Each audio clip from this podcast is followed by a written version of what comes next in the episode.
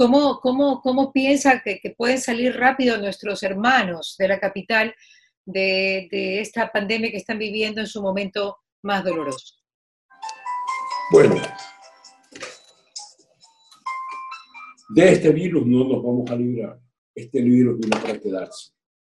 Se va a quedar en forma endémica una vez que pase este primer episodio eh, eh, epidémico. El problema es que podemos tener un segundo brote epidémico eh, si es que nos liberamos demasiado pronto. Presentamos la entrevista del día. Bueno, continuamos aquí en Radio Fuego 106.5. Para mí es un gusto realmente tener al doctor Alfredo Palacio, que pues es cardiólogo, creo que en este momento es más importante decir que es cardiólogo que es doctor, a decir que fue eh, presidente de la República. Presidente, ¿cómo está? Porque ahora los médicos tienen un valor increíble, mi querido doctor. ¿Cómo está, presidente? Estoy francamente bien, muy contento, muy contento, trabajando bien trabajando bien. Presidente, ¿cómo usted ha visto eh, el tema de la pandemia? Ahora usted trabajando en dos provincias, en Manta y bueno, obviamente haciendo lo que tiene que hacer también en Guayaquil. ¿Cómo lo ha vivido? Bueno, ¿cómo lo puedo ver, querida Mariela? Es que en el planeta hemos tenido ya más de 10 millones de muertos. Así es. Con 510 mil, perdón, 10 millones de contaminados con 510 mil muertos. Pero cuando lo comparas con Ecuador, tienes 60 mil contaminados con 5 mil muertos. Esto significa un 8% de mortalidad en Ecuador versus un 4% de mortalidad en el planeta. Quiere decir que a pesar de lo heroico del trabajo de nuestros médicos, que entregaron su vida en esta batalla, a pesar de ello, algo anda mal todavía en Ecuador. Y esto fundamentalmente es el Sistema Nacional de Salud, que he venido bregando 10 o un poco más de años tratando de cambiar este sistema de salud obsoleto, que ya no sirve para nada, por un aseguramiento universal de salud, con una atención primaria de salud que no había permitido no habría permitido que esta epidemia llegue a este nivel. Eso es realmente la forma en que eh, yo lo veo. Creo que faltó participación de la comunidad porque no la buscaron y debió haberse dado.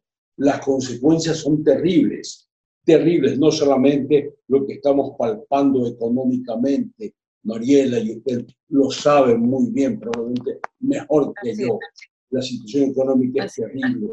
Mire el futuro, el futuro de, nuestro, de nuestra educación. Vamos a disminuir nosotros, vamos a disminuir la supervivencia de los niños, vamos a disminuir nuestra supervivencia, el número de años que debemos vivir, pero más importante todavía, vamos a disminuir nuestro nivel de educación. Ayer se cerraron las matrículas en la Universidad de Guayaquil. ¿Sabes cuántos se matricularon? No me digas. 40% del usual, Mariela. 40% para recibir una educación virtual. 40%. ¿Cuál es el futuro que le espera a este país? Y estamos enfocados en una pandemia que teníamos que afrontarla, pero tenemos que recordar, Mariela, eso no es todo.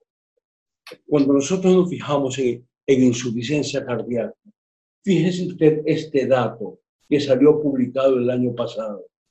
La mortalidad por infarto entre 2012 y 2016 subió en Ecuador, el único país de la región que subió la mortalidad por infarto cardíaco.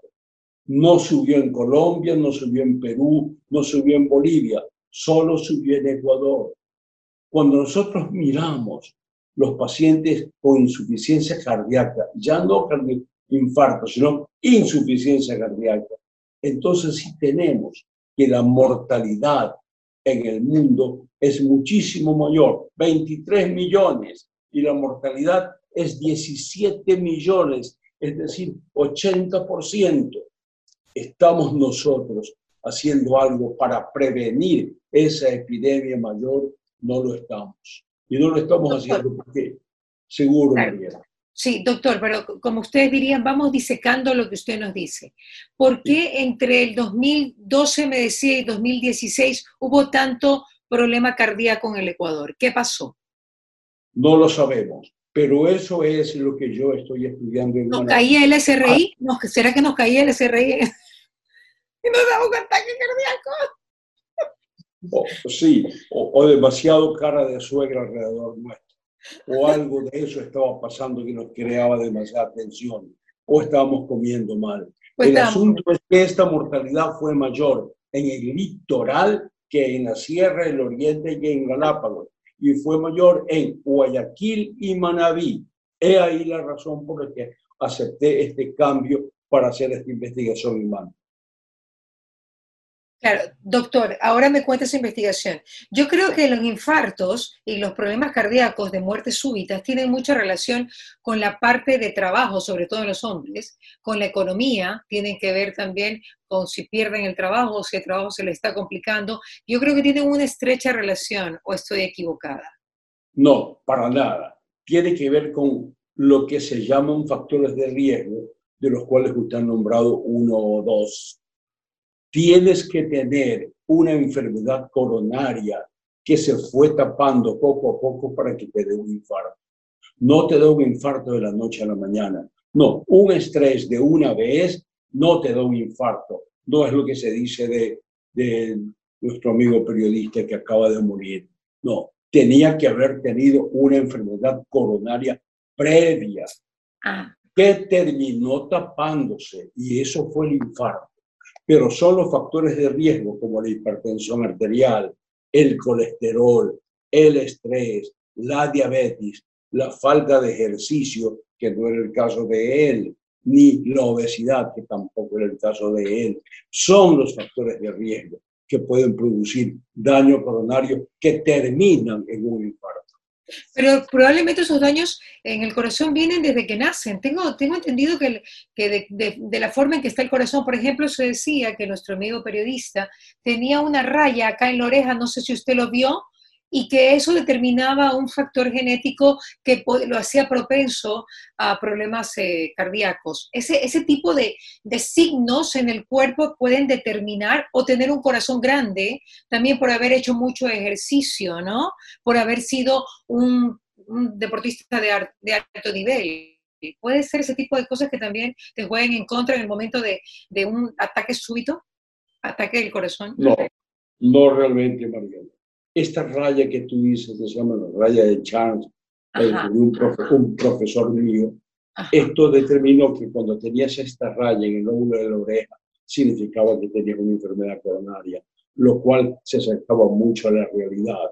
Igual que la obesidad, no toda obesidad es sinónimo de enfermedad coronaria, pero la obesidad aquí en la mitad del cuerpo, la obesidad abdominal, esta sí es sinónimo de enfermedad coronaria no la obesidad de, las piernas u otras partes del cuerpo, es esta obesidad.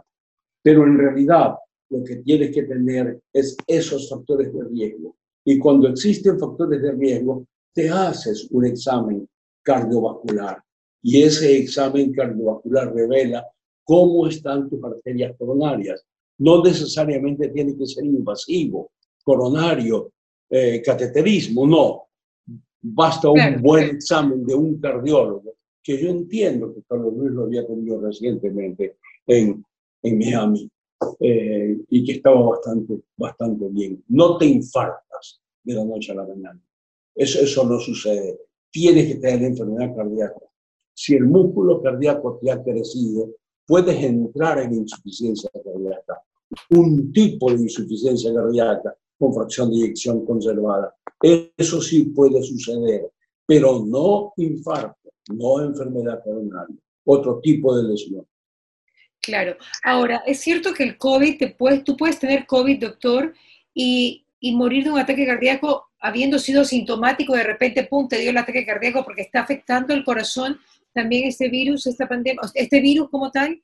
Eso es cierto, he escuchado mucho porque resulta que hay mucha gente conocida que ha muerto últimamente de ataques cardíacos, no solamente Carlos Luis, otras personas conocidas de treinta y pico de años que lamentablemente han fallecido por ataques cardíacos. Entonces la gente dice, ¿será que era sintomático, tenía COVID y de repente el virus le llegó al corazón y murió de un ataque? ¿O realmente es la parte económica y el estrés laboral lo que te hace llegar a esto? ¿Cómo podemos interpretar el virus en relación al corazón?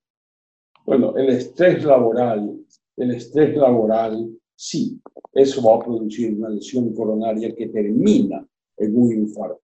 En cuanto al virus, no lo sabemos todavía. Es un virus nuevo. He sido invitado por un grupo de, colegas de Miami a participar en un estudio para poder estudiar cuál es la participación del COVID en una enfermedad cardíaca. Lo que sí sabemos hasta ahora son dos cosas aisladas. La una es que el virus es capaz de lesionar las paredes del corazón no las coronarias, y producir una miocarditis, una inflamación de las paredes del corazón, que puede o no ser reversible o termina en insuficiencia cardíaca. Pero por otra parte, inicialmente se reportaron daños dentro de, los, de algunos vasos sanguíneos, no las coronarias, pero sí las arterias que llevaban la sangre de los pulmones y eran capaces de provocar embolias pulmonares, que no es ninguna otra cosa que un infarto en pulmón. Y si produce un infarto allá, también lo podría producir en corazón. Pero no lo sabemos. Esto sigue siendo anecdótico y debe ser objeto de una investigación profunda que estoy seguro que va a empezar. Yo por lo menos trataré de eh, apoyar esa investigación propuesta en Miami. ¿Cuál es la investigación que usted está realizando en Maraví, en Manta específicamente, doctor? ¿De qué se trata esa investigación? ¿A dónde quieren llegar? ¿Qué quieren descubrir? ¿Qué, quieren, enterarse? Bueno, en, Manta es una ciudad que progresó muchísimo desde el punto de vista cardiovascular. Yo tuve el honor de tener un discípulo aquí en mi instituto y él trató siempre de emular lo que habíamos hecho en Guayaquil y fue a hacerlo en Manta yo hago que mis discípulos aprueben los exámenes de Estados Unidos, se vayan o no se vayan.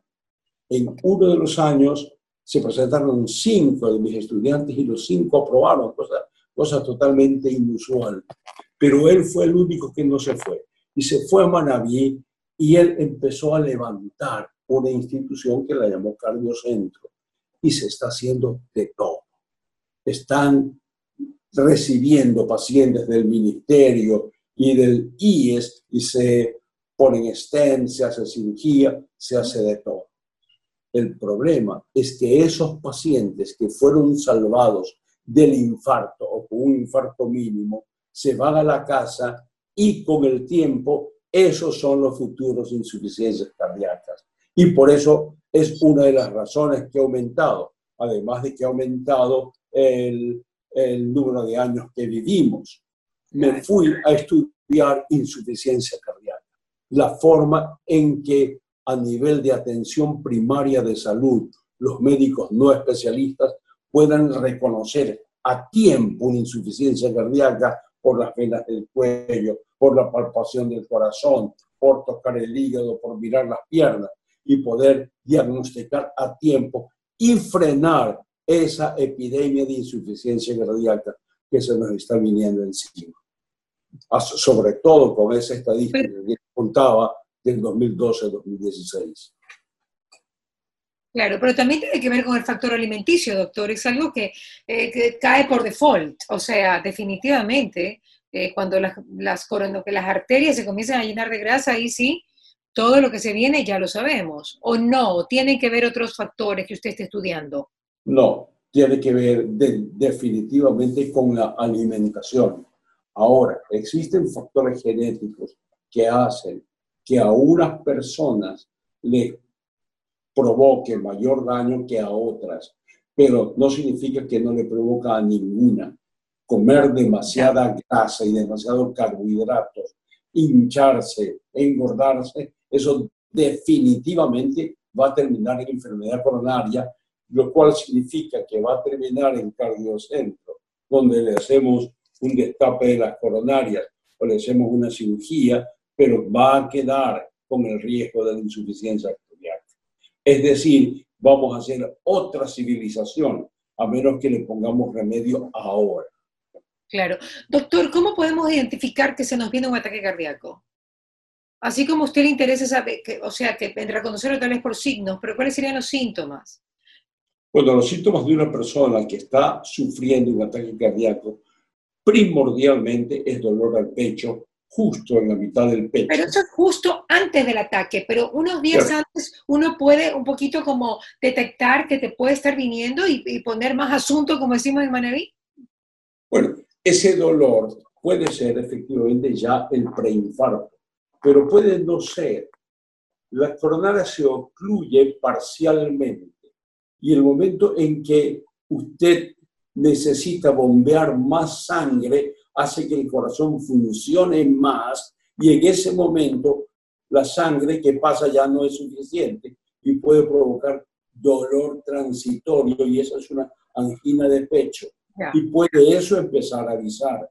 No obstante, aún allí ya es tardío. Se puede hacer antes, desde los niños. Hay un médico en Estados Unidos Valentín que estuvo trabajando para Plaza Sésamo y cambió al monstruo de la galleta por el monstruo de la zanahoria para demostrar que la alimentación empezaba en los niños frente a la televisión, que se sentaban horas a comer carbohidratos. Él lo empezó a cambiar, dijo, allá es a donde tenemos que dirigirlo y empezar a hacer la prevención. Y obviamente si empezamos en ellos, debemos seguirnos en los adultos jóvenes y en los adultos. Bueno, a mí me interesa también saber cómo usted está criando entonces, bueno, a control remoto mientras pueda sus nietos. ¿Sus nietos sí les hacen caso de que tienen que comer zanahoria y no galletas?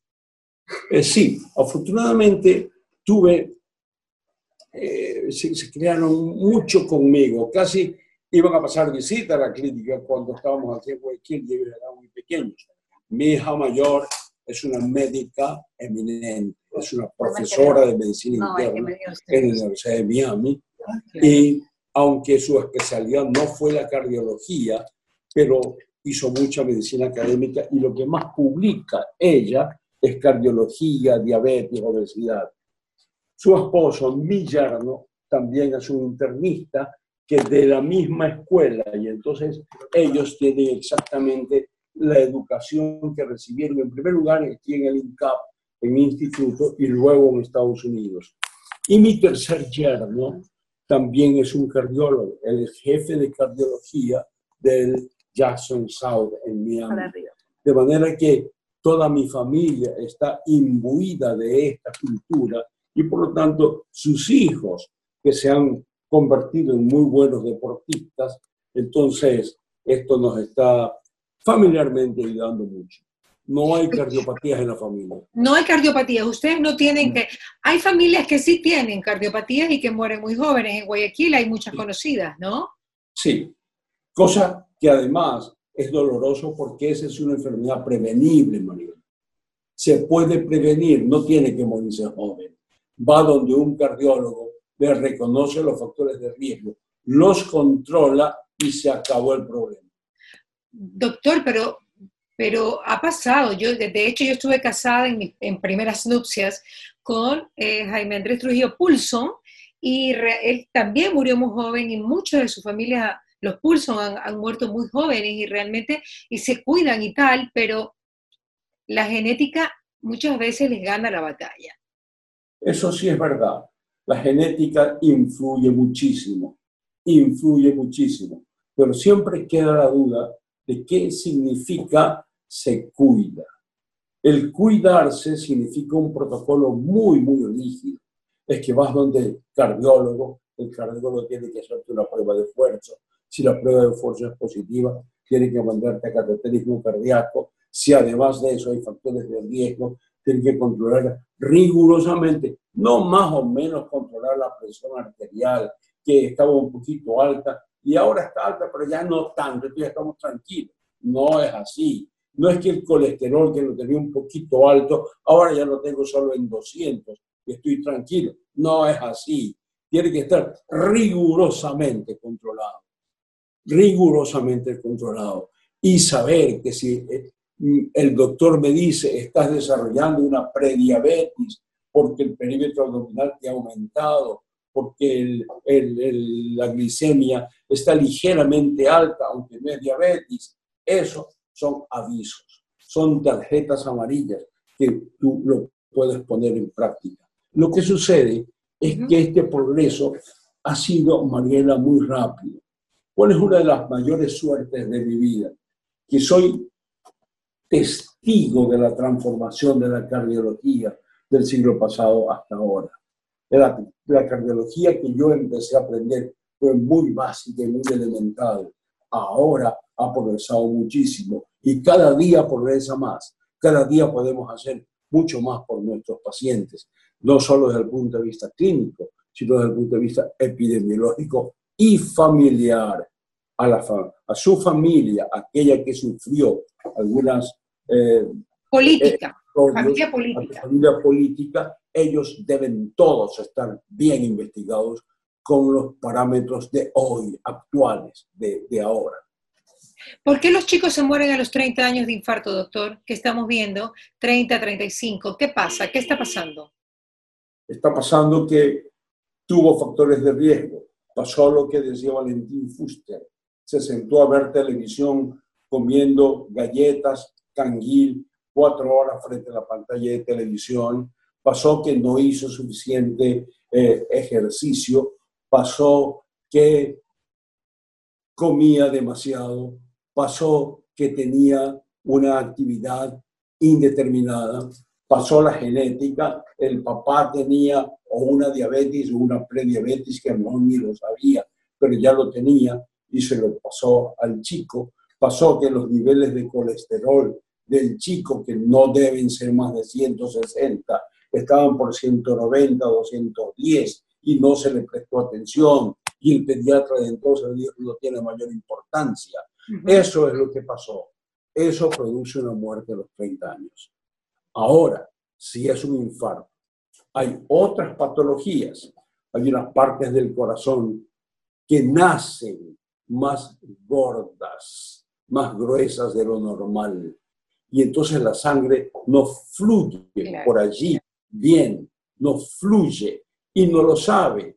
Y a nadie se le ocurrió a este chico sano, fuerte, con buenos pectorales, dorsales y bíceps, a nadie se le ocurrió, ah, vamos a hacerle un eco, vamos a hacer un, una, prueba de esfuerzo. Por, lo menos un eco. No, está, está muy bien, pero ese chico se hizo deportista y esta obstrucción en un momento dado obstruyó totalmente, una niña, y se murió, y murió joven. Y no fue coronario, fue esto que se, que se llama una, una estenosis subaórtica. ¿Qué pasa con las palpitaciones, doctor? Últimamente por las angustias, la gente sufre mucho de palpitaciones y cuando te mides, obviamente como estás saturando, también puedes llegar a tener palpitaciones altas, ¿no? Eh, ¿Qué pasa con eso? ¿Eso es, un síndrome de, del encierro de la pandemia o hay que tomarlo en cuenta como un problema genético o, pues porque se te están tapando las arterias? Bueno, las palpitaciones son un síntoma inespecífico es decir, puede ser producido por cualquier cosa. Por ejemplo, por ejemplo, Mariel, una persona que empieza a tener hipertiroidismo, una de las primeras manifestaciones... A saltarte aquí, aquí.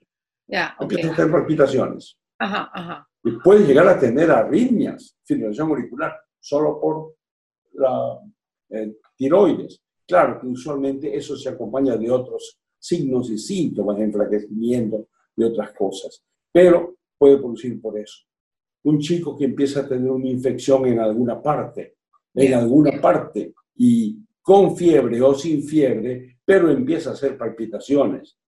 Un chico que se deshidrata fácilmente y se queda sin volumen de sangre porque se deshidrata, va a hacer palpitaciones. Una persona que empieza a tener ansiedad y o depresión puede tener palpitaciones.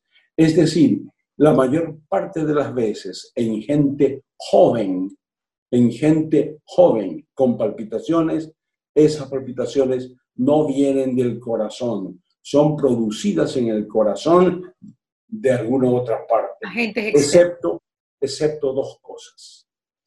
En jóvenes, personas jóvenes que tienen palpitaciones.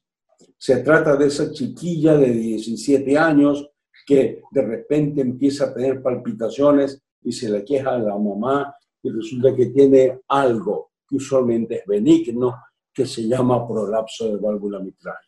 Ah. Y ese prolapso de válvula mitral, que es benigno, no es una enfermedad, es una condición, pero puede provocar palpitaciones y a veces serias. Y la siguiente condición es, el corazón es un músculo que se va a contraer en respuesta a un estímulo eléctrico, como la patita de la rana del experimento del colegio.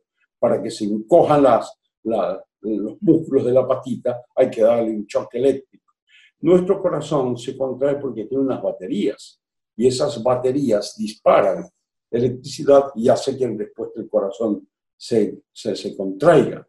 A veces están las baterías muy bien, pero los caminos que las unen no son normales.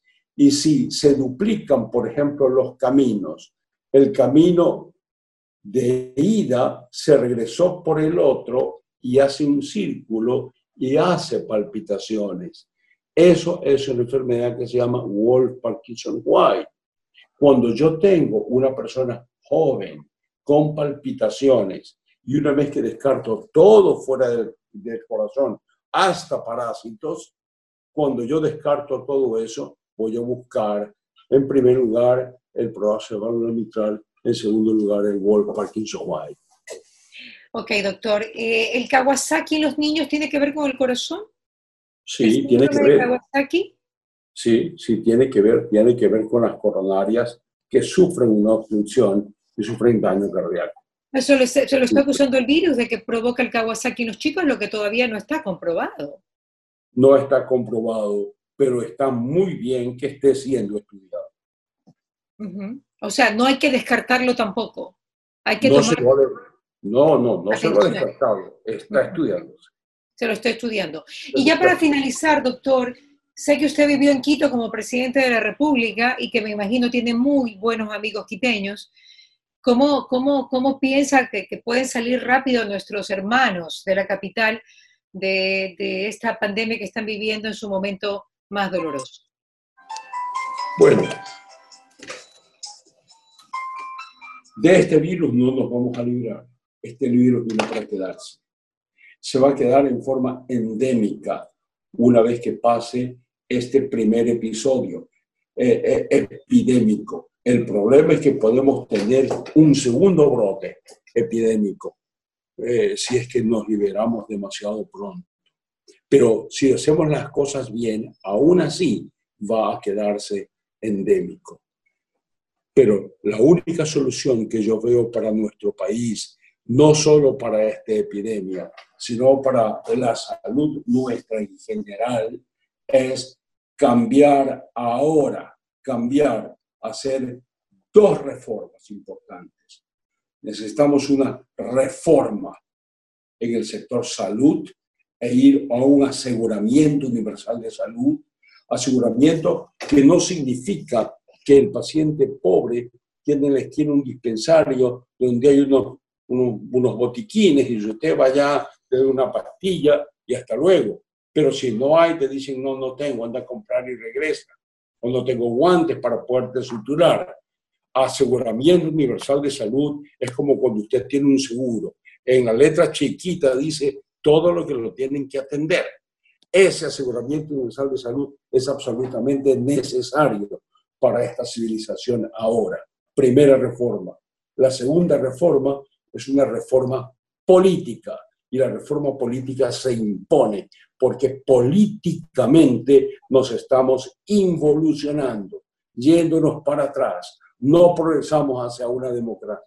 Al contrario, estamos retrocediendo. O sea que usted también estaría de acuerdo en la consulta popular que está planteando el abogado Nebot para hacer ciertas reformas.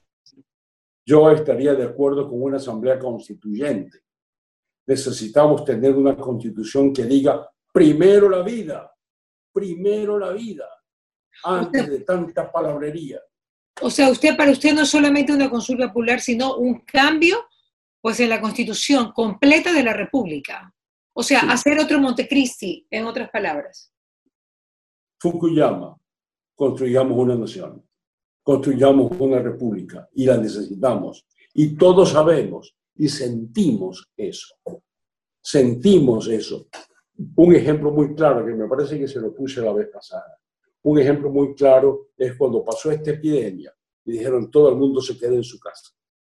Claro, cuando me dijeron me quedé en mi casa, mi casa es cómodo, estoy muy bien, trabajo y estoy rico. Hay otras, otras casas que son pues, mucho más suntuosas y se puede pasar vacaciones tres meses en esa casa sin salir. Pero vaya usted a los barrios suburbanos, vaya un poquito a las afueras de Guayaquil y va a encontrar unos pantanos y sobre esos pantanos se levantan unas paredes de caña con un techo de zinc y allí viven siete. Y allí viven siete. ¿Puede usted concebir que eso va a haber una salud adecuada? A lo mejor le corrigen la pandemia de coronavirus, pero se viene la otra pandemia, la del el Zika, la del dengue, la del paludismo, se van a venir otras que vamos a enfrentar. ¿Cómo las vamos a enfrentar a la insuficiencia cardíaca? Entonces necesitamos una reforma política que empiece diciendo primero la vida. Sí, yo soy católico y creo en Dios, pero lo primero que tiene que decir no es eso, es primero la vida, porque para eso no, eso es lo que nos dio Dios y eso es lo que tenemos que defender. Muy bien, doctor. Muchísimas gracias. Gracias por haber estado con nosotros en esta entrevista, doctor Alfredo Palacio, expresidente de la República del Ecuador. Gracias, doctor. Un gusto, como siempre, tenerlo en juego y todas sus extensiones digitales. Un saludo para el asistente, que la verdad que ha estado fantástica. En el mejor momento lo ayudó como tenía que ser. Un abrazo. Chao. Saludos bendiciones. Hasta luego. y a todo el público de Fuego, ya saben que nos oímos. Al señor de atrás que está que saluda. Chao. ahí está, ahí está. Él quiere salir en cámara. a todo el público. Él, él, es el ¿Ah? que me lleva Manaví todas las semanas. Ah, muy bien, está bien. Está, pasan comiendo entonces corviche, ¿no? O está cerrado ahí ya toda la gasolinera sigue cerrada. Hoy ahí en Cascol, que son los mejores corviches del mundo. Un abrazo, chicos. Nos vemos. Bendiciones. Y ya saben que nos oímos y nos vemos mañana acá en Radio Fuego. Chao. Chao. Hemos presentado la entrevista del día.